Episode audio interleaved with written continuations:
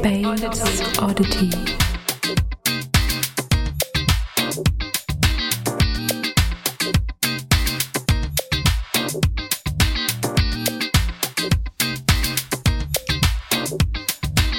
Herzlich willkommen zu der zweiten Folge von Space Oddity, dem Podcast des Sonderforschungsbereiches 1265 Refiguration von Räumen.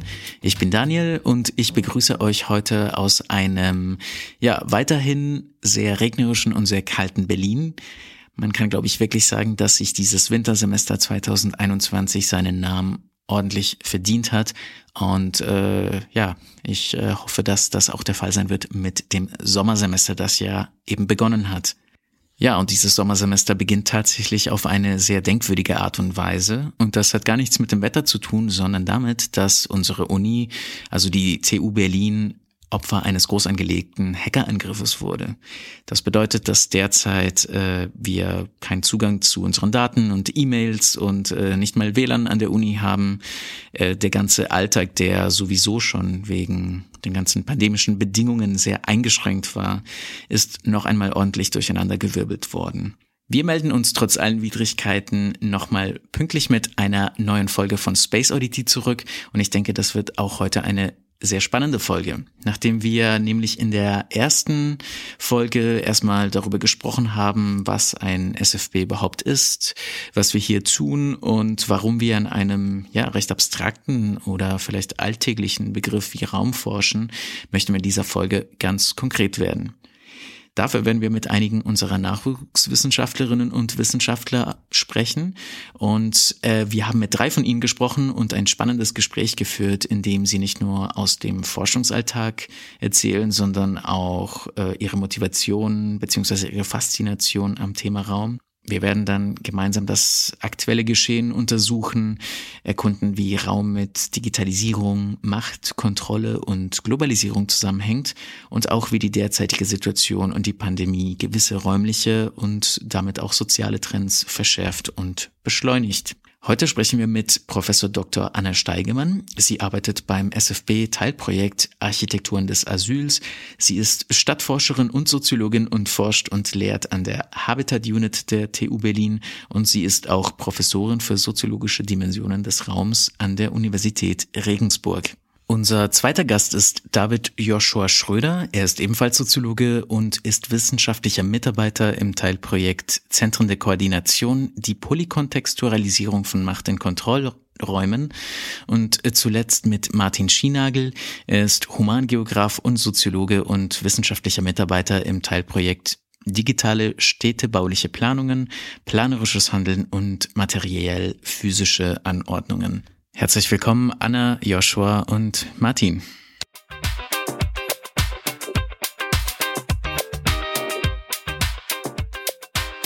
Und äh, wir haben es schon davor in der Folge angesprochen, dass wir, wenn wir der Familie und Freunden erzählen wollen, wo wir arbeiten oder an welchen Themen wir forschen, ähm, das oft sehr unverständlich ist oder wir oft gefragt werden, ähm, ja, arbeitet ihr mit so Weltraumthemen oder wie ist denn das?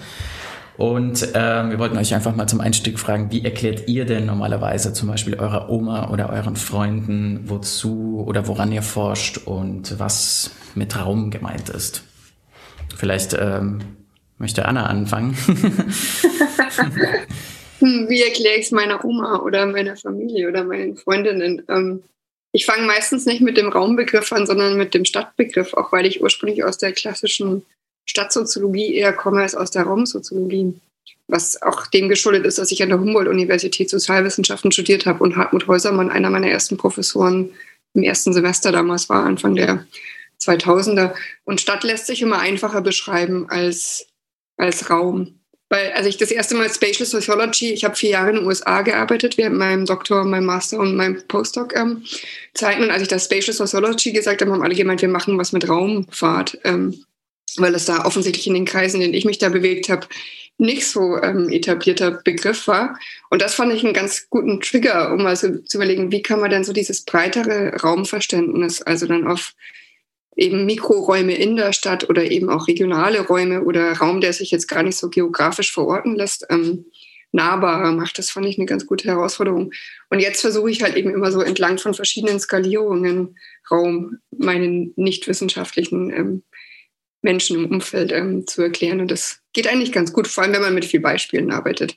Wenn man klar macht, wie Raum auf unser menschliches Verhalten wirkt und wie wir aber auch Raum halt sozial konstruieren und mit Bildern und Narrativen belegen. Genau. Ja, ist voll schön, dass äh, eigentlich dass das an einer Stadt dann so anschaulich wird, auf jeden Fall. Mhm. Es ist dann auch auf jeden Fall sehr wichtig, mit Beispielen zu arbeiten. Das habe ich ja. tatsächlich auch gemerkt. ähm, ist das denn auch deine Erfahrung gewesen, äh, Joshua? Ja, also erstmal, ähm, ich erinnere mich, als ich meine einen Oma erklären wollte, was ich mache, ist schon bei Soziologie gescheitert.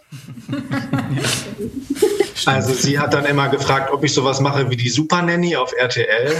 Aha. Und dann habe ich es einfach, ich habe es dann, ich bin dann nicht tiefer eingestiegen. Aber ich habe auch die Erfahrung gemacht, dass wenn ich direkt mit, den, mit dem äh, Raum ins Haus falle, dass das nicht so gut das ist erstmal zum, dass Leute nachdenken und nicht sofort erfassen können, was los ist ich mache das wie, wie Anna. Ich, ich äh, nehme dann Brücken über ein bisschen konkretere Sachen, weil Raum ja ein sehr abstrakter Begriff ist. Ähm, und was ich festgestellt habe, ist, dass es hilfreich ist, wenn ich, ich spreche dann manchmal von Raumhandeln und Raumdenken und Fühlen.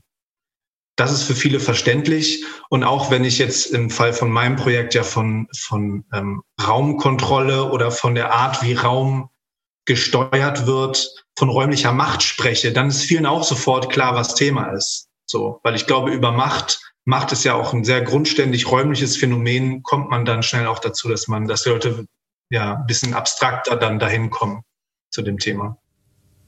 Voll gut eigentlich, dass man das direkt mit diesem, mit dieser Hand, den Handlungsaspekten letztendlich verknüpft, ne? Oder das, was letztendlich wieder dann zugänglich ist, ist eben nicht diese abstrakte soziologische Kategorie, sondern eben, was wir eigentlich in den Räumen tun. Ja, genau, genau. Ja.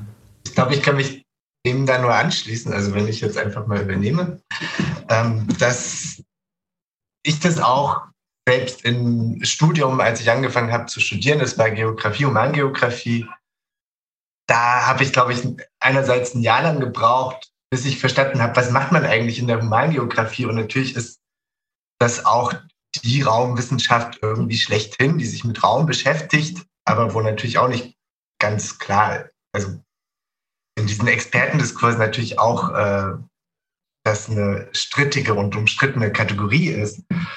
Und der Ansatz natürlich einerseits über den konkrete Orte oder die Stadt. Das ist etwas, wo, wo, womit man auch was anfangen kann und was mich auch interessiert, dann später, als ich eher in Richtung ethnografisches und dann auch äh, soziologisches Arbeiten gegangen bin, ist mich zu konzentrieren eher auf die Fragen der Praktiken. Also was, wie, was tun wir eigentlich? Und äh, der ein Fokus war dann immer natürlich auch, wie bewegen wir uns in Räumen, welche, was sind urbane Kulturen, was sind die Beziehungen, die wir auch in unseren Praktiken zum, zu Räumen und zu Orten aufbauen. Und ich glaube, das ist ein Ansatz, der es auch erlaubt, das zu erklären, meinetwegen auch in einer, ähm, einer familiären Runde oder wenn man halt mit den Eltern im Gespräch ist und wenn man dann halt nicht anfängt, über ähm,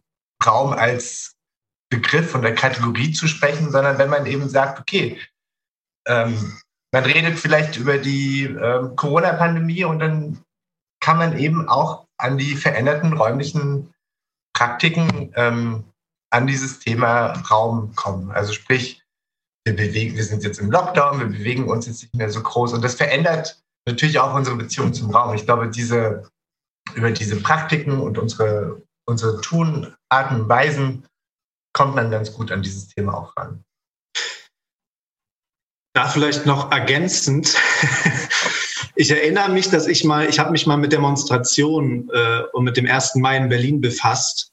Und ich erinnere mich noch, dass ich über dieses, über die Demonstration Leuten gut äh, verstehend machen konnte, was, was mit Raum gemeint ist, weil ich habe dann immer erklärt, dass die Demonstration früher in den 80er Jahren so waren, dass da eine Wand von Polizisten war und eine Wand von Demonstrierenden und die sind dann sozusagen aufeinander zugelaufen. Und heute am 1. Mai hat man eine verstreute Masse von Menschen und es schlängeln sich Polizeiketten immer mal wieder hier und da durch den Raum. Und da ist eine ganz andere Idee davon drin, wie Raum kontrolliert wird, nämlich die territoriale Variante und diese relationale. Und ich finde, an diesem Beispiel konnte ich immer gut klar machen, was das Thema ist. Ich habe noch eine lustige Anekdote aus meinem Studium, also an der Uni, wo eben Stadtsoziologie, wo das Fachgebiet, die Denomination äh, Stadt- und Regionalsoziologie war. Und die Humboldt-Universität damals, als ich da noch studiert habe, waren hauptsächlich Studierende aus der ehemaligen DDR, also aus den ostdeutschen Bundesländern. Und das war so noch so in einer stärkeren Annäherungsphase, würde ich sagen, zwischen Ost und West, als es heute einfach zusammengewachsen ist. Und das waren ganz spannende Diskussionen. Und auf der Wohnungssuche, ich kannte halt die Bezeichnung Zwei-Zimmer-Wohnung und in Ostdeutschland hieß es Zwei-Raum-Wohnung, Drei-Raum-Wohnung. Und als dann eben so mit Edward Sawyer und LA School, die so ein bisschen stärker auch bei uns im Studium dran kam, haben wir alle erstmal gedacht, es geht hier um Wohn, also um, um, um Wohnsoziologie, um dass wir wirklich nur ein Zimmer in der Wohnung angucken. Und das waren dann ganz lustige ähm, Diskussionen. Das war also die erste, das erste Bild, was bei uns damals im, im, Kopf aufgeploppt ist, war auf jeden Fall, dass wir uns ein Zimmer angucken. Also Raumsoziologie ist die Einzimmer-Soziologie. ist ja auch wieder schön, diese Container-Raumfigur mhm. eigentlich. Ja, total. Was ich da interessant ja. finde, ist auch, ähm, man redet ja immer so von diesem Spatial Turn, der irgendwann stattgefunden hat. Und wir haben das auch zum Beispiel Hubert Knoblauch gefragt, wann für ihn so dieser Spatial Turn äh, ankam. Und er meinte, das wäre mit Martina gewesen. Aber ähm, das klingt so, als wäre der Spatial Turn bei dir, Anna, tatsächlich während des Studiums äh, angekommen, ne? ja, also es gab ja damals noch diesen komischen Schulenstreit, den ich nie so ganz verstanden habe zwischen mhm. Stadt- und Raumsoziologie oder später dann eigentlich erst. Und ich habe halt relativ früh schon angefangen, so ein bisschen über die Disziplin der Soziologie hinweg zu gucken, habe Geografie, Ethnologie und Gender Studies im Nebenfach studiert und da kam ja Raum auch immer wieder vor. Und gerade in der Geografie, da kann Martin bestimmt noch mehr dazu sagen, bin ich halt dann natürlich großer Fan von Dorian Massey ähm, geworden. Und da wir halt eben uns so klassisch von Chicago School zu LA School kam eben auch Edward Sawyer so mit rein und ich hatte natürlich auch immer schon ein großes Interesse an mich, ähm, Foucault und dann die Neomarxisten, David Harvey und Lefebvre, die ja auch eben ein dezidiertes Raumverständnis haben. Und dann habe ich eben so gesehen, eigentlich, eigentlich ist das kein Widerspruch, sondern die ergänzen sich ja eigentlich ganz komplementär mit der klassischen Stadtsoziologie und ähm, helfen mir nur mehr im Endeffekt, das zu beschreiben, was ich erklären oder zu erklären, was ich erklären will, nämlich bestimmte urbane Räume oder mal eben Mikroräume, aber halt irgendwelche räumlichen Konfigurationen. Und ich sehe das dann immer nicht so eng. Ich bediene mich einfach immer aller Disziplinen und aller Ansätze wie es mir gerade so passt. Das ist, glaube ich, so mein, mein Zugang und mein Stil und kombiniere dann auch immer so die Ansätze und Methoden, so wie es halt eben der Untersuchungsgegenstand auch irgendwie fordert. Aber das ist äh, manchmal nicht so ein, einfach, weil eben Leute auch natürlich eine höhere Expertise oft gewinnen, wenn sie sich klassisch einer Box zuordnen können, da natürlich dann auch Expertin oder Experte sind. Mhm. Klar. Zumindest meinen zu sein. Ja, genau. ich meine, ähm, das hat, habt ihr jetzt auch alle schon so ein bisschen damit äh, eingebracht, aber um vielleicht äh, nochmal ein bisschen spezifischer darauf einzugehen, was tatsächlich eure Motivationen jetzt sind, euch mit dieser eben, wie wir auch festgestellt haben, eben tatsächlich äh, konzeptuellen Kategorie äh, des Raums sozusagen zu beschäftigen und warum ihr eben jetzt dabei geblieben seid und dezidiert ähm, Raum theoretische Perspektiven in euren Forschungen verfolgt? Wer möchte zuerst? Gerne auch äh, persönliche Motivationen einfach. Äh, bei, bei, mir war es so, dass mir Raum immer wieder begegnet ist. Eigentlich, äh, ich, ich habe das jetzt nicht konkret verfolgt, aber ähm, ich, hab, ich glaube, das erste Mal war mein Bachelor. Da habe ich mich mit regionalen Innovationssystemen auseinandergesetzt in der Hausarbeit und also sowas wie der Silicon Valley.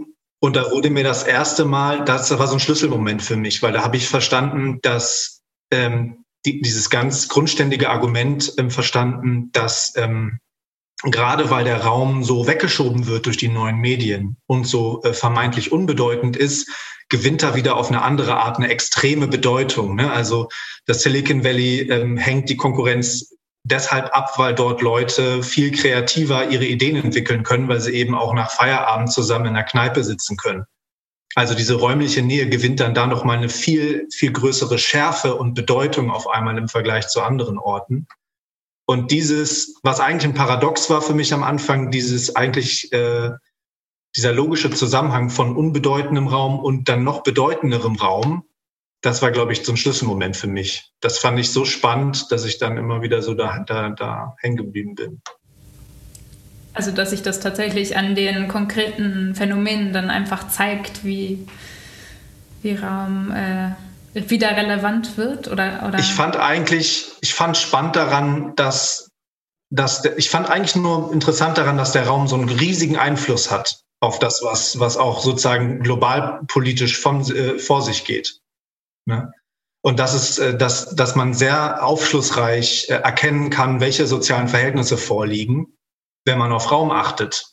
So, das wäre, das war damals eine Sache, dachte, ja, Raum, okay, Raum, das machen Architekten und sonst was, aber, aber äh, nicht die Soziologie. Und dann habe ich gemerkt, dass über die, dass der Raum soziale Verhältnisse quasi kristallisiert. Und wenn man darauf achtet, dann kriegt man diesen direkten Blick auf die sozialen Verhältnisse. Und das, ja, finde ich einfach spannend.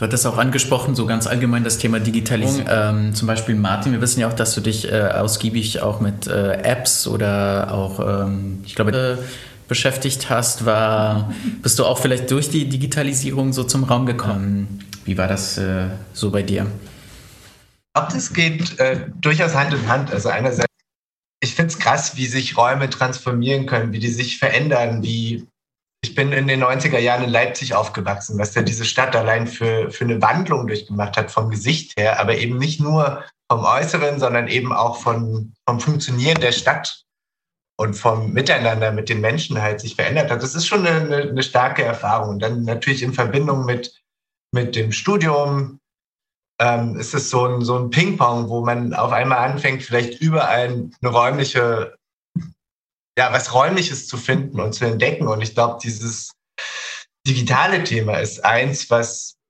wie Joscha erzählt hat, was quasi oft konzipiert wird als, okay, das hat, das hat ja wenig mit Raum zu tun, weil man ist ja irgendwie im ähm, virtuellen Space. Und das ist ganz und gar nicht der Fall. Also ich glaube, das, was ich, wo, worüber ich mich, womit ich mich beschäftigt hatte in der Masterarbeit, da ging es eben um Online-Dating und ein, eine kleine, ein kleiner Nebenaspekt, der mich da sehr interessiert hat und der mich weiterhin beschäftigt, ist auch so diese Veränderung oder die Beziehung, die sich mit diesem Online-Dating auch verändert, die wir zum Raum haben. Also nicht nur in, ein, ähm, nicht nur in Bezug auf wie verändern wir unser Verhalten zueinander? Wie lernen wir uns kennen?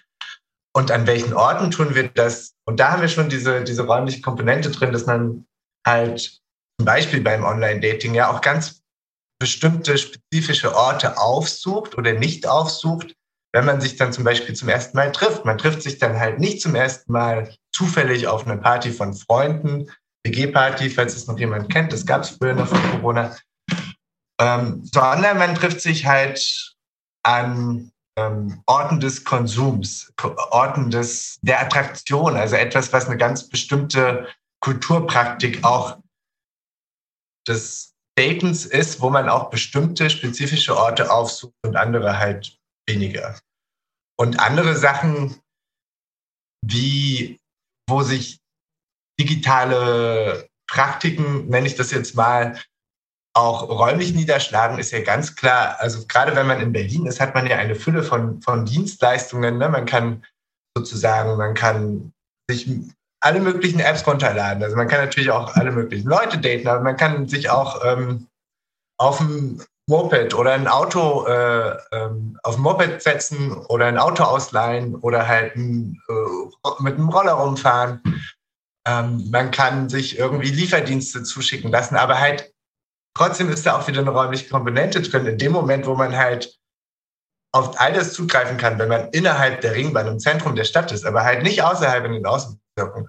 Und da hat man schon eine extreme Diskrepanz, die da auf einmal reinkommt, wo man merkt, okay, das Digitale hat auch eine räumliche Komponente und ja, gerade diese, diese Unterschiede, die dadurch entstehen, finde ich sehr faszinierend. Und das ist auch etwas, was mich weiterhin auch jetzt in meinem Forschungsprojekt, wo es eben um die Digitalisierung der Stadtplanung geht, wo wir sicherlich gleich sprechen noch, aber das ist etwas, was mich weiterhin treibt, herauszufinden, was ist eigentlich unsere Beziehung, dieses, der Anwendung von digitalen Dingen, was macht das mit unserer Beziehung zum Raum? Bei mir ist es irgendwie so eine Mischung, glaube ich, aus dem, also ich kann Joshua und, und, und Martin da auch nur zustimmen. Bei mir ist es gleich so eine Mischung aus euren beiden Zugängen oder warum, warum ihr Raum für so relevant in eurer eigenen Arbeit haltet. Ich finde eben auch zum einen, weil man da eben so Machtstrukturen ganz konkret ablesen kann. Und ich bin jemand, der halt schon immer sehr gerne sehr stark im Hier und Jetzt gearbeitet hat und sehr stark empirisch gearbeitet hat. Und da kann man halt mit konkreten Geografien oder Spaces von da aus zurückführen, kann man eigentlich ganz viele globale Prozesse, ähm, die lokal verräumlicht werden, ablesen und dann so zurück ähm, erheben und Aussagen auch für größere Zusammenhänge treffen. Und zum anderen finde ich eben mit Raumbeobachtungen sieht man halt genau, wer macht Raum, wie wird er angeeignet, ähm, wer, was sind dann die Rollen entlang von Class, Race, Gender in dieser Konstellation, ähm, wen schließt der Raum aus und warum. Und diese Warum-Geschichten, ähm, die ja oft sonst schwierig zu erheben sind, lassen sich eben mit Raumforschung ähm, ganz gut ähm, angehen, finde ich.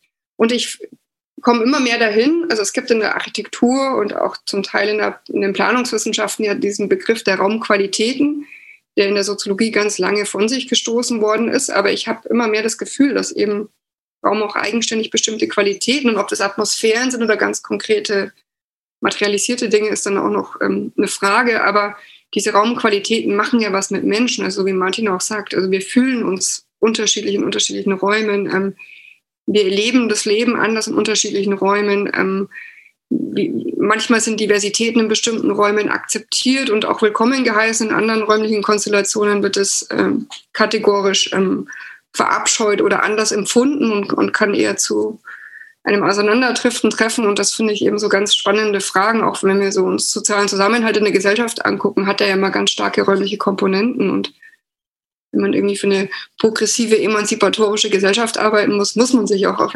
auf jeden Fall auch die Räume angucken, in denen eben Zusammenkommen oder Auseinanderfallen passieren. Auf jeden Fall. Also äh, das spielt ja letztendlich so ein bisschen was äh, von sozialer Gerechtigkeit auch mit rein. Ne? Also und vor allem, wenn du dann von Qualitäten des Raums sprichst, wie die eben dann auch gestaltet sein müssen, damit soziale Teilhabe ähm, gewährleistet werden kann. Vielleicht kannst du da auch ein bisschen ähm, ja nochmal auf eure äh, Forschung, ähm, die ja Architekturen des Asyls äh, heißt, ähm, eingehen und vielleicht ein bisschen äh, das veranschaulichen tatsächlich, wie äh, die Raumgestaltung ähm, da den Einfluss auf dieses ähm, Ankommen der Geflüchteten auch hat. Mhm. Ich glaube, davor hatte Joscha noch äh, ah, einen Kommentar. Ach nee, ich, hm? Also ich habe nur, ich, ich, ich wollte das nur noch mal unterstreichen. Äh, ich, ich habe auch, also das Besondere finde ich, dass Raum wird ganz selten explizit gemacht oder da wird nicht drüber gesprochen viel, aber es ist extrem folgenreich für die Leute. Das ist, glaube ich, da, das ist so, das ist der Punkt. Ne? Also wenn, wenn, weiß ich nicht, man kann sich sehr lange, man muss sich sehr lange unterhalten mit einer Person oder man kann einfach mal mit zu der eingeladen werden nach Hause, dann wird einem auch einiges klar. Also das geht sehr schnell dann. So.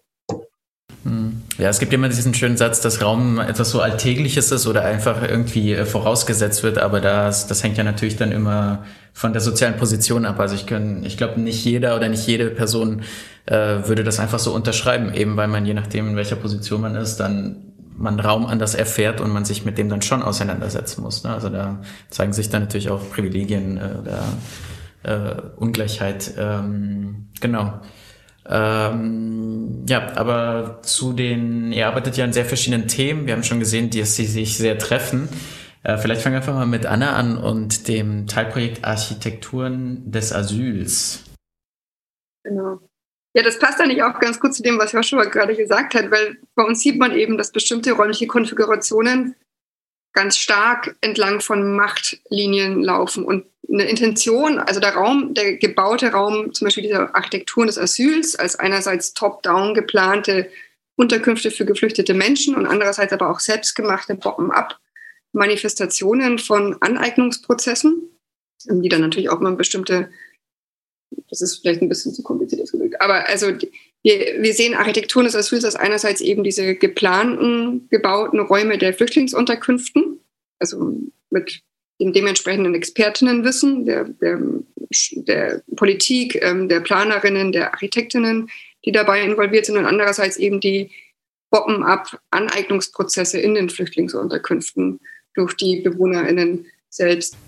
Vielleicht ganz kurz, ihr habt euch zum Beispiel ganz explizit ähm, an der Flüchtlingsunterkunft auf dem Tempelhofer Feld äh, geforscht, zum Beispiel, genau. Also vielleicht kannst du auch einmal ganz kurz beschreiben, wie diese Unterkünfte tatsächlich einfach aussehen und gestaltet sind. Also, dieses Tempo-Home auf dem Flughafenfeld ähm, des Flughafen Tempelhomes, ähm, äh, Tempelhofs neben den Hangars. In den Hangars ist die Erstaufnahmeunterkunft gewesen und ein Hangar war auch so eine Art ähm, Freizeitsportstätte, ähm, Sozialstätte für Kinder, Jugendliche.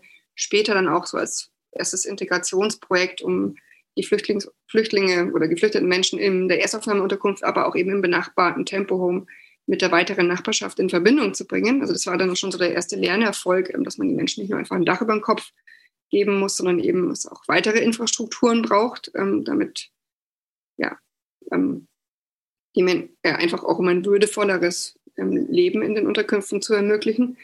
Die, die Tempohomes auf dem Flughafen Tempelhof sehen, muss man sich so vorstellen, das sind so kleine weiße Containerwürfel. Das sind meistens immer drei Container nebeneinander die in der Mitte durch einen, einen Bad- und Küchencontainer verbunden sind. In den Containern links und rechts von diesem verbindenden Container sind meistens Stockbetten. Ähm, alle weiteren Möbel sind nur durch lange Aushandlungsprozesse der BewohnerInnen mit den Securities, mit den Betreibern der Unterkünften und auch mit Support zum Teil der Sozialarbeitenden, je nachdem, wie die aufgestellt sind, politisch und sozial, aber auch so der weiteren zivilgesellschaftlichen Unterstützung sind es ganz lange Aus Aushandlungsprozesse gewesen, wie wir gesehen haben, um dann eben diese ganzen anderen Möbel zu bauen oder rein zu schmuggeln oder auch mit, mit offen, mit, ja, mit transparent ähm, zu besorgen, soweit es die finanziellen Mittel zulassen. Und dann eben zu versuchen, sich eben mit diesem weiteren Mobiliar oder diesen weiteren Gegenständen, die man auch braucht, um sich wo zu Hause zu fühlen, ähm, in diesen Containern, die, wie der Name schon sagt, Tempo-Homes, nur auf temporäre Zeit ähm, als Zuhause überhaupt gedacht und gebaut sind, ähm, ja, sich eben einzurichten. Und da sieht man eben ganz starke Aushandlungsprozesse, Konflikte immer zwischen dieser Logik und den Rationalitäten der Top-Down-Architekturschaffenden, also den PlanerInnen, den Securities, den Betreiberinnen, dem Senat, dem LAGESO, jetzt LAF, Landesamt für Flüchtlingsangelegenheiten, und dann eben das, was wir immer machen, wenn wir irgendwo hinkommen, ob das jetzt ein neues Büro ist, was wir beziehen oder eben eine neue Wohnung oder ein neues WG-Zimmer. Wir versuchen ja auch uns das irgendwie anzueignen, also physisch, materiell, aber auch sozial und emotional anzueignen, also eine Beziehung zu dem Raum herzustellen und uns das unseren Bedürfnissen ähm, entsprechend ähm, eben zu dekorieren, ähm, die, das jeweilige Mobiliar oder Gegenstände eben zu suchen. Das, dadurch, dass vieles aber davon aufgrund von den strikten Regelwerken in den Unterkünften verboten oder eben schwierig ist, wird auch dieses Homemaking, das sich zu Hause einrichten, sehr, sehr kompliziert für viele geflüchtete Menschen. Und das spiegelt natürlich auch so diesen Gesamtcharakter der Asylpolitik oft wieder, wo die Menschen ja Zweifelsfall auch nur temporär geduldet sind oder am besten auch schnellstmöglich wieder ausreisen sollen oder zurückgehen sollen oder je nachdem, wie das jeweilige politische Framing ist. Und man kann da eben ganz viele Rückschlüsse auch so auf so nationale oder kommunale Integrations- und Asylpolitiken immer schließen, die dann eben sich konkret zwischen den Aktionen und, und Aneignungsprozessen der geflüchteten Menschen in Unterkünften und eben diesen staatlichen Organen ähm, widerspiegelt. Und das ist finden wir ganz interessant, weil man eben sehr viel lernt über wie Raum auch durch diese neuen Mobilitäten und Migrationen geprägt wird, was auch für tolles Wissen mitgebracht wird, wenn Menschen aus anderen Ländern in eine Stadt wie Berlin kommen und diese Stadt ja auch nicht nur in den Unterkünften, sondern auch im weiteren Stadtraum aneignen. Also da werden neue Schriftzüge ähm, aufgehangen, da öffnen neue Geschäfte, es gibt neue Artikel, ob das jetzt von, von Essen bis hin zu eben ähm, ähm, ja irgendwelche Einrichtungsgegen, Dekorationsgegenstände sind, die eher ähm, aus dem Libanon oder Palästina oder ähm, eben Syrien kommen und aber auch viele Deutsch, ähm, in Deutschland geborene Menschen ansprechen, ästhetisch gesehen. Und dadurch ja auch die Wohnzimmer wieder verändern können, weil da auf einmal jetzt auch ein Samovar steht oder ein, eine Shisha. Und das sind eben so diese multidirektionalen ähm, ja, räumlichen Manifestationen von Globalisierungsprozessen, die wir eben ganz spannend finden und die auch im Endeffekt so die hochdiversen Städte des 21. Jahrhunderts ausmachen, wo eben Diversität und Vielfalt und ähm, Migration auch die Norm darstellen. Ja, ich glaube, das zeigt ganz gut, wie eben, um nochmal auf deinen Begriff der Qualität des Raums tatsächlich zurückzukommen, wie äh, umkämpft das tatsächlich ist und sein kann und äh, reglementiert mhm. auch. Ja, ich fand ganz interessant einen Aspekt, den äh, Anna angesprochen hatte, so die Rolle des äh, Planers oder der Planerin zu den geplanten oder den für die sozusagen geplant wird.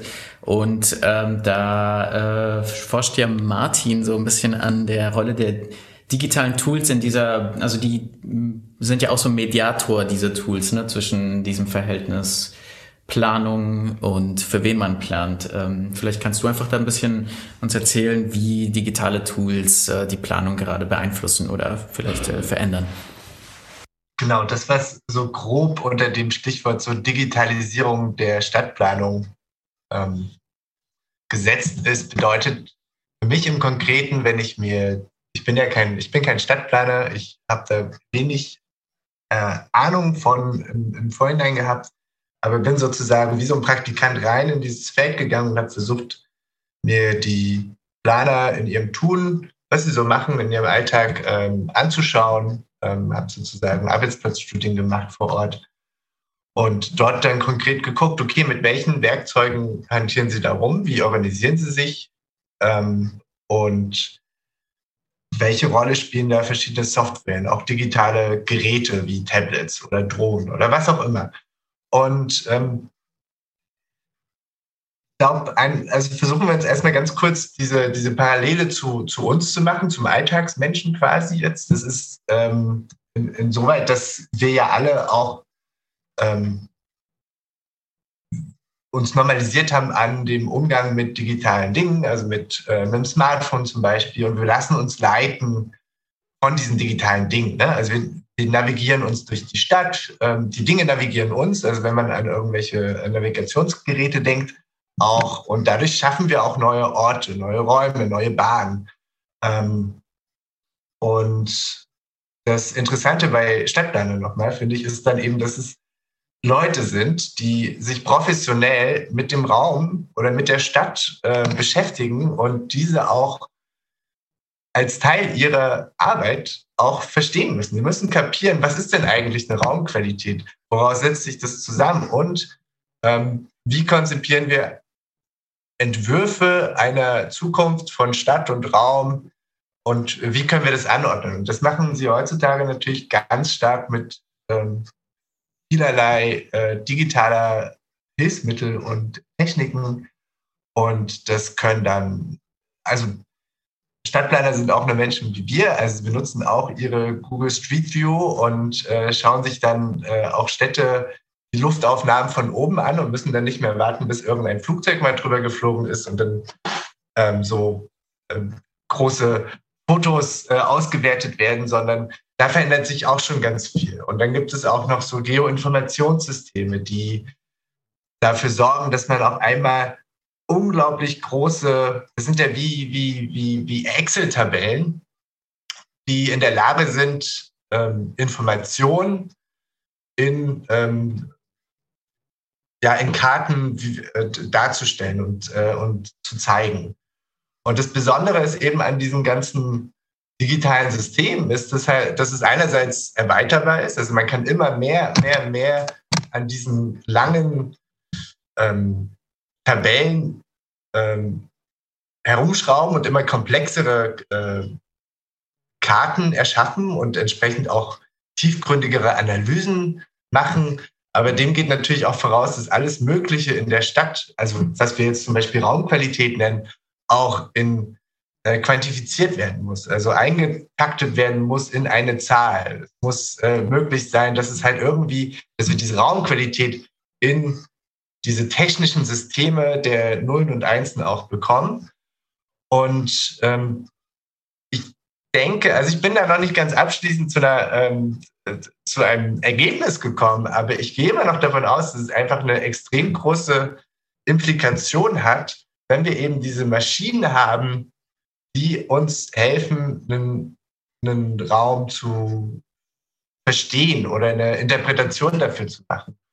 Und was ich durchaus äh, spannend finde, ist natürlich, dass wie in unserer Arbeitswelt und jetzt gerade in diesem Moment, wo wir auch an verschiedenen Orten sitzen, äh, auch nicht mal alle in der gleichen Stadt, ist auch, auch die Planer natürlich in der Lage sind, äh, ortübergreifend sich zu organisieren. Und das Spannende ist, dass man Planungsteams hat, die sich mit der, ähm, mit der Planung eines Raums beschäftigen, die teilweise gar nicht, also wo, wo die Person gar nicht mal vor Ort gewesen sein muss, einfach weil man sich so arbeitsteilig organisiert, dass andere vielleicht vor Ort waren, dass man dann Videocalls hat und sich austauscht, dass man einfach durch die Systeme, die schon existieren, durch diese äh, Street View und durch äh, die ganzen Geoinformationssysteme sich so ein Wissen, so eine, so, so, so eine Ahnung über einen Raum ähm,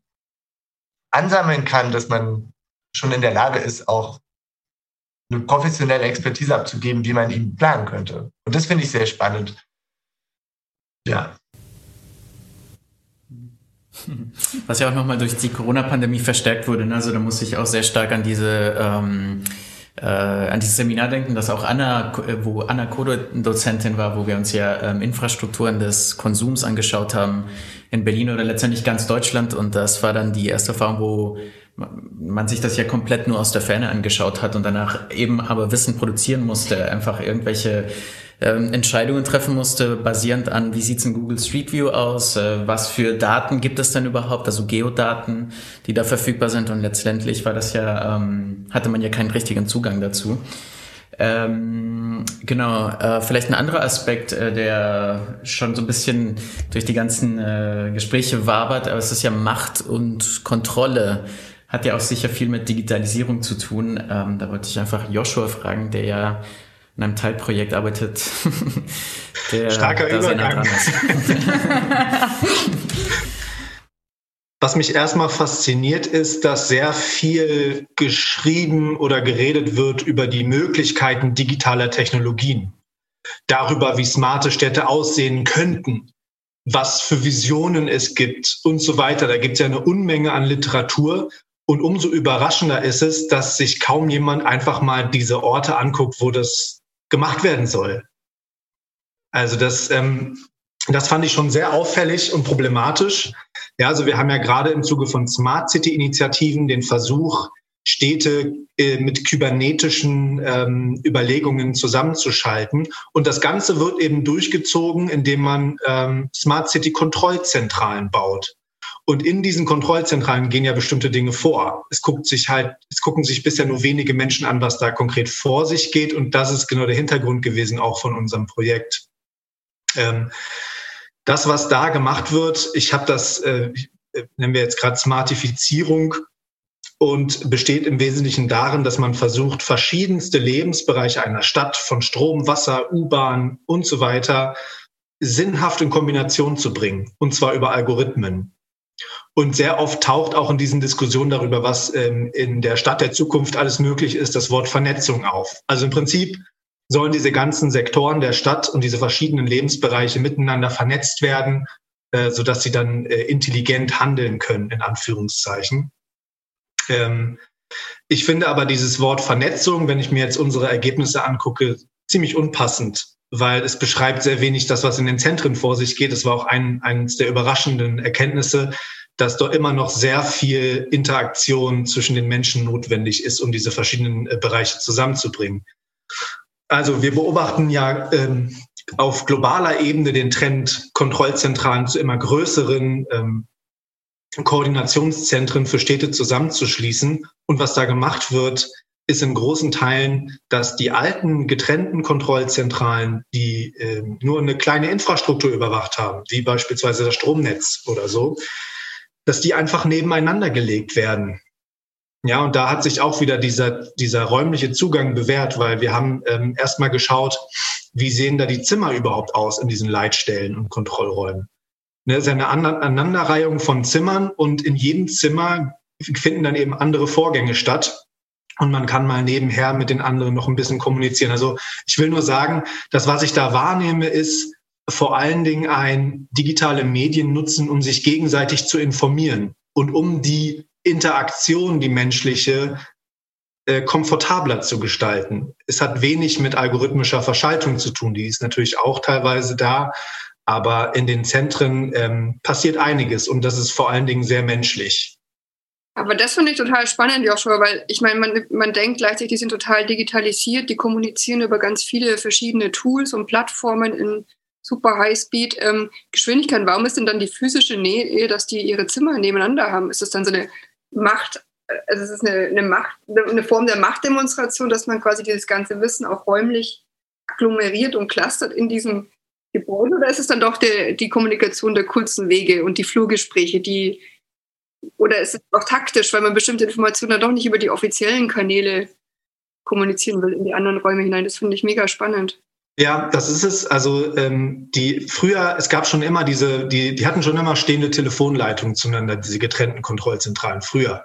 Und die hatten auch oft stellvertretende Personen, die einfach immer mit in anderen Zentren drin saßen und berichtet haben, was bei den anderen so vor sich geht. Und ich habe, also das ist die Frage, warum die beieinander sitzen müssen, ist genau der Punkt, wo wir auch gerade dran sind. Ähm, ich ähm, habe zum Teil den Eindruck, dass das der erste Schritt ist. Wir, ne, die, das Ziel ist, wir wollen eine groß angelegte Integration verschiedenster Bereiche der Stadt. Und der erste Schritt ist erstmal, komm, lass uns erstmal alle zusammenkommen. Und dann gucken wir weiter. Und das ist auch das, was ich an den ähm, was ich in den Zentren gestalterisch sehe. Weil was passiert ist, es wird erstmal eine große Leinwand gebaut. Da ist dann die Stadt abgebildet und dann gibt es verschiedene Layer dieser Map von der Stadt. Und diese Layer, das können dann, das kann alles Mögliche sein. Das kann äh, der, der, der Stand der Mülleimer sein. Ähm, das können Polizeieinsätze sein und so weiter und so fort. Die werden erstmal so übereinander gelegt mit Layern auf dieser Map, dass sie beieinander sind. Wie die jetzt miteinander sozusagen ja, voneinander abhängig sind oder so, ist, die, ist, eine, ist eine Frage, die gerade angegangen wird. Aber der, der, die Initiative ist erstmal, das muss doch irgendwie sinnhaft in Kombination gebracht werden. Und jetzt kommen erstmal alle zusammen und wir können uns erstmal besser austauschen darüber, was wir hier eigentlich für Potenziale haben. Aber die Umsetzung dieser Potenziale, die steht noch, die steht noch bevor. Da sind wir noch nicht. Ja, bei uns ist das ganz anders. Ähm, also dieses, dieses Expertinnenwissen in der Machtzentrale, in unserem Berliner Fall, das Landesamt für Fluchtangelegenheiten oder Flüchtlingsangelegenheiten, das ist ganz klassisch administrativ, ähm, kommuniziert es mit den Situationen in den Unterbringungen über die Stadt und dementsprechend selektiv und immer nur verwaltungsmitarbeitende Personen spricht mit der anderen verwaltungsmitarbeitenden Person, spricht mit der Sozialarbeiterin oder dem Sozialarbeiter, dass die geflüchteten Menschen überhaupt mal was zu sagen haben und Informationen irgendwie co-produzieren können, die wichtig wären, um die Unterkünfte in Zukunft ähm, menschenwürdiger oder inklusiver zu gestalten, passiert eigentlich nicht, weil es immer diese, es gibt, es gibt diese räumliche Nähe in, im LAF und es gibt die räumliche Ebene auf einer Management-Ebene drunter. Aber ansonsten ist es wirklich wie in so einem zentralistischen Staat, dass vorangekündigte Besuche gemacht werden in Unterkünften, wo natürlich dann alles auch super aussieht in den Unterkünften, aber immer nur in eine Richtung. Es gibt nie so einen multidirektionalen, schnellen, kurze Wege, informellen Austausch. Und das ist immer klassisch vorbereitete, mit ähm, Top-Protokollen, vorbereitete Meetings, wo natürlich ganz selektiv auch Informationen immer weitergegeben wird. Und wir haben uns dann nämlich in der Forschung auch gedacht, ob eben wenn es einen, einen anderen räumlichen Aufbau gäbe, wie, wie die Unterkünfte geplant und gebaut und, und äh, betrieben werden, ob dann nicht auch eine andere Architektur im Endeffekt rausgekommen wäre. Weil eben, wenn diese, du diese Zimmer nebeneinander hast, wie du beschreibst in den Machtzentralen, diese räumliche Nähe macht ja irgendwas. Also wir wissen vielleicht noch nicht was, aber wir alle sind ja gleich hellhörig geworden, weil wir glauben, dass es, ähm, wir können nur spekulieren bisher wahrscheinlich, aber das sind so zusätzliche Ebenen, die entweder die, Arbeit effizienter machen, ähm, aber auch eben viel über Macht in diesen Machtzentren eigentlich ähm, aussagen und wie, ja, also die zusätzliche physische räumliche Komponenten. Was ja wahrscheinlich auch irgendwie spannend ist, dass, also weil man ja klassisch tatsächlich von so einer pyramidalen irgendwie Aufteilung von Macht tatsächlich immer ausgeht und was das dann äh, für Effekte hat tatsächlich, wenn das bei verschiedenen Kontrollräumen dann nicht äh, spitze, also pyramidal äh, gebaut ist, sondern ähm, ja, äh, Genau, ja. da, da, da muss ich auch gleich nochmal einhaken, weil das ist genau der Punkt bei dem, was gerade an, an sozusagen, wie sich dieses Feld der Kontrollzentralen gerade wandelt. Der Punkt ist eben, man möchte komplexe Lagen, so wird es im Feld genannt, besser erfassen. Und deswegen gewinnen, gewinnen auch die Räume, die eigentlich, oder sagen wir mal die Zimmer, die eigentlich neben den Kontrollzentralen sind an Bedeutung, nämlich die Krisenräume, die eigentlich immer nur ausnahmsweise eingesetzt wurden, wenn es Ereignisse gab, die irgendwie das eigen, den eigenen Horizont überschreiten. Ähm, und diese Situation, in der man sich auf Augenhöhe mit anderen über die Lage der Stadt unterhält, das ist jetzt immer noch eine offene empirische Frage, aber das ist zumindest die These, die ich gerade verfolge. Das ist das, was sich, was, was mehr wird. Ja, du hattest eben früher eine, eine mehr hierarchische Arbeitsteilung nach Funktionen und jetzt hat man mehr so diesen Austausch äh, diesen eigentlich äh, von der Krise her, also eigentlich für die Krise typischen auf, Austausch auf Augenhöhe zwischen verschiedenen Akteuren. Das ist so.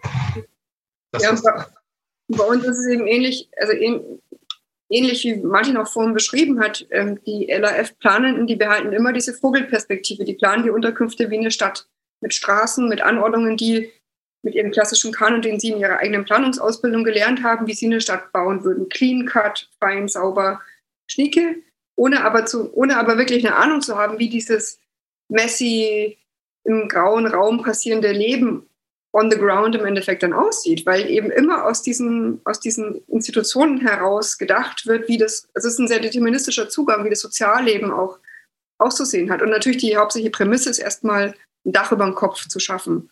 Aber es wird nie so von den eigenen Wohnbedürfnissen oder Lebensbedürfnissen in der Stadt ausgegangen, sondern es wird immer, es ist immer ein ganz starkes Othering, es ist ein temporäre Ausnahmezustand, äh, auch wenn wir, wie Joshua auch gesagt hat, ja auch sagen könnten, wir leben in einer permanenten Krise.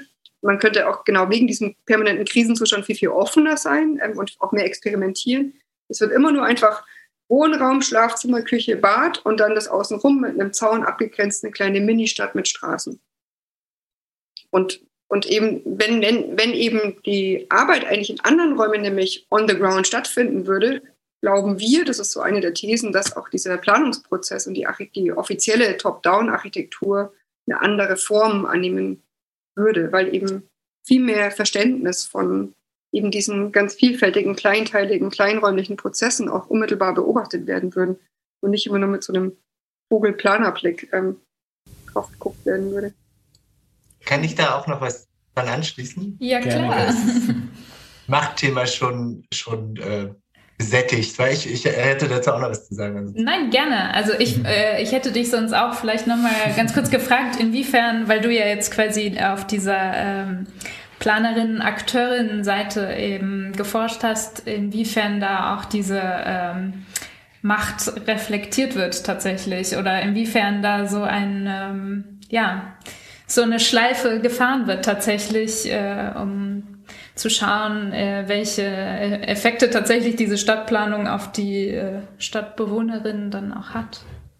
Ich glaube, es gibt äh, vielfältige Implikationen. Also ich hatte jetzt ähm, ähm, also Beispiel, beispielhaft jetzt zum Thema ähm, Corona. Kennen wir ja alle, Covid, alle sind zu Hause. Ähm, also das ist in dem Sinne relevant, weil ich eben auch äh, Arbeitsplatzforschung äh, äh mache und ich dann natürlich auch interessant, äh, interessiert daran bin, wie arbeiten die Leute. Und jetzt ähm, sind auch natürlich viele Planer im Homeoffice und äh, wie wir. Und auch hier gibt es ja auch Machtaspekte. Ne? Also man hat einen, es macht halt eben einen Unterschied, ob du im Homeoffice bist, was einerseits dadurch ermöglicht wird, dass es gewisse digitale Strukturen gibt. Es gibt VPN-Tunnel, es gibt äh, Server, es werden, es gibt diese ganzen Plattformen, ähm, ähm, die wir jetzt auch gerade nutzen, mit denen wir in der Lage sind, weiter irgendwie funktional zu sein und zu arbeiten. Also ich glaube, wie die Pandemie ausgesehen hätte, unser Umgang damit, wenn es 15 Jahre zuvor passiert wäre, das wäre, glaube ich, eine ganz andere Situation.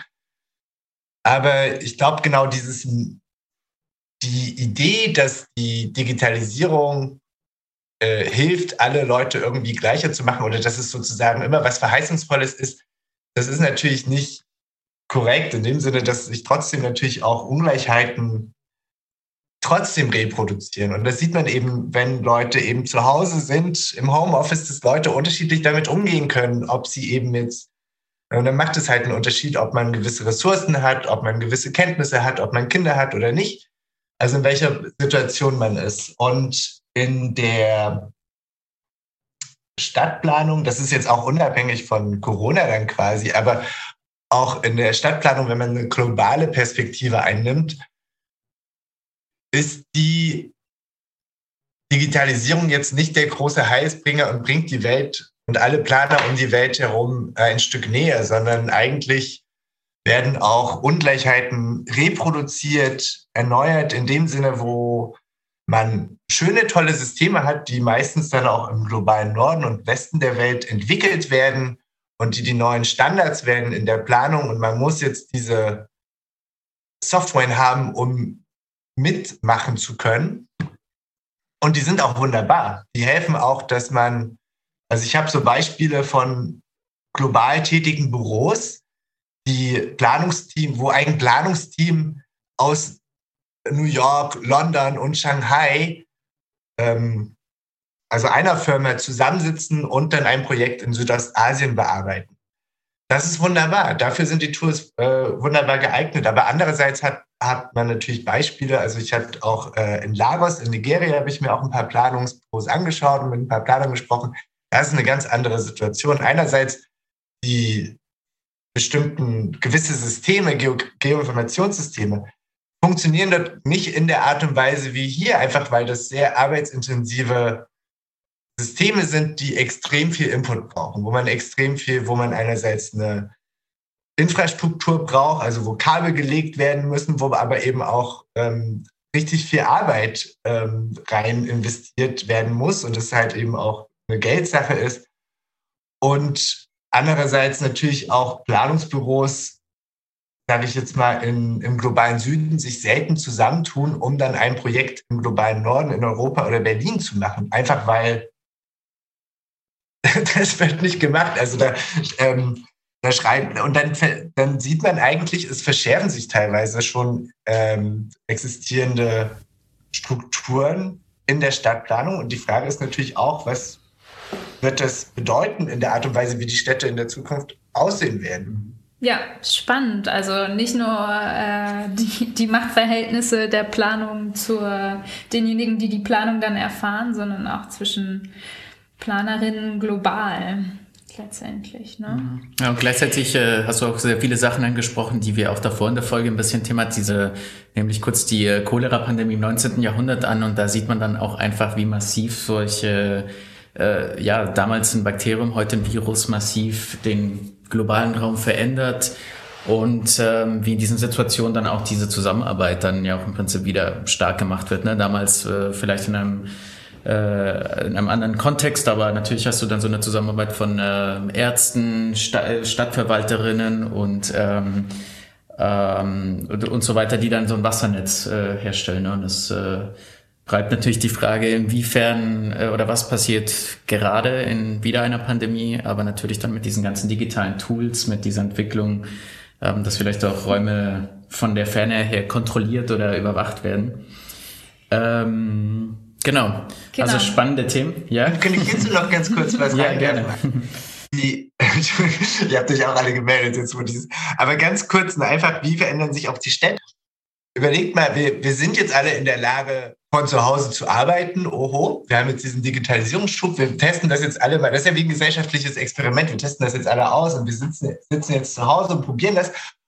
Und das hat auch für die Planung ganz krasse Implikationen. Also im Sinne von, welche Vorstellung können wir uns eigentlich von der Stadt in der Zukunft machen? Und wenn wir uns eine Stadt wie äh, New York, Anna, du warst ja auch dort, da hat man ja diese ganzen Bürotürme. Also Manhattan besteht ja das sind auch Wohntürme, aber vor allem, ist vor allem auch ein Ort zum Arbeiten. Und diese ganzen Bürotürme, die stehen jetzt teilweise einfach leer, die niemand dort reingehen kann wegen des Virus. Und das, die Funktion dieser Türme in Frage, weil man auf einmal merkt, ah, man kann auch von zu Hause aus arbeiten. Ich weiß nicht, ob so Tech-Giganten wie Google und Amazon und was, was weiß ich, die planen auch Homeoffice quasi zu normalisieren.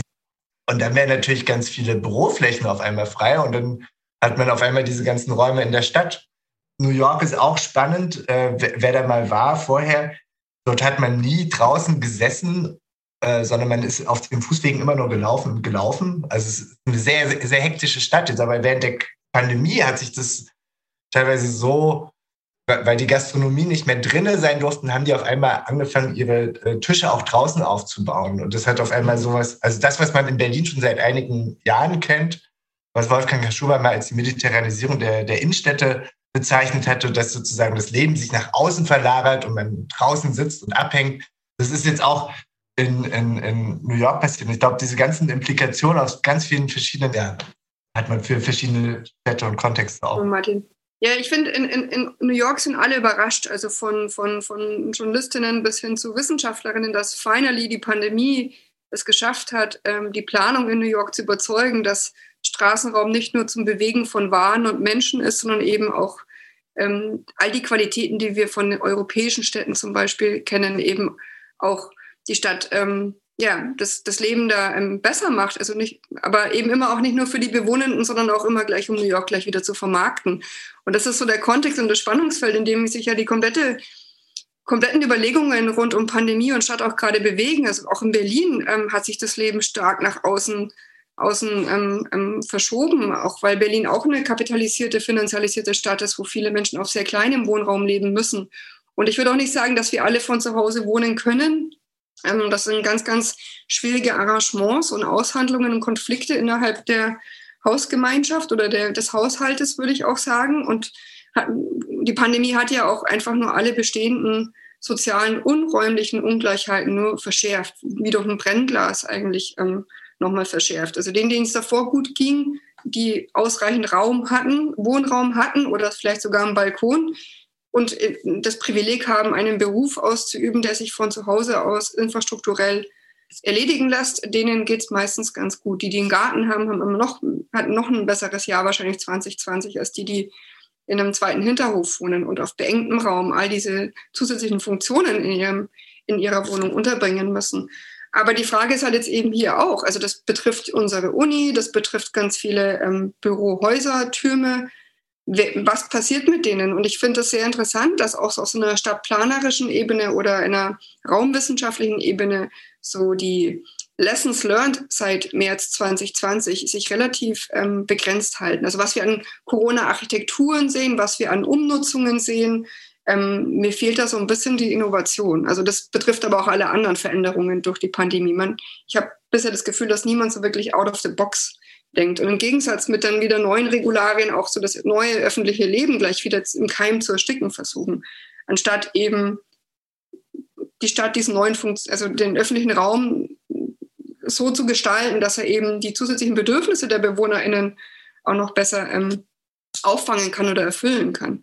Und das finde ich jetzt eine ganz spannende Beobachtung. Und wie ihr auch schon gesagt habt, also Pandemien und, und Hygienefragen waren immer treibende Kräfte hinter jedem stadtplanerischen neuen Visionen, Modellen, Leitbildern. Auch hier in Berlin, der Hobrecht-Plan 8060 ist ja ein ganz prominentes Beispiel davon. Ähm, aber da ist auch immer die Frage, wie läuft da der Wissenstransfer? Und wenn ich überlege, dass wir eigentlich erst vor kurzem Ebola hatten, in Subsahara-Afrika zum Teil, sehe ich nicht wirklich einen Wissensaustausch zwischen unseren Kolleginnen dort und den Planungs- und RaumwissenschaftlerInnen hier oder auch der Politik.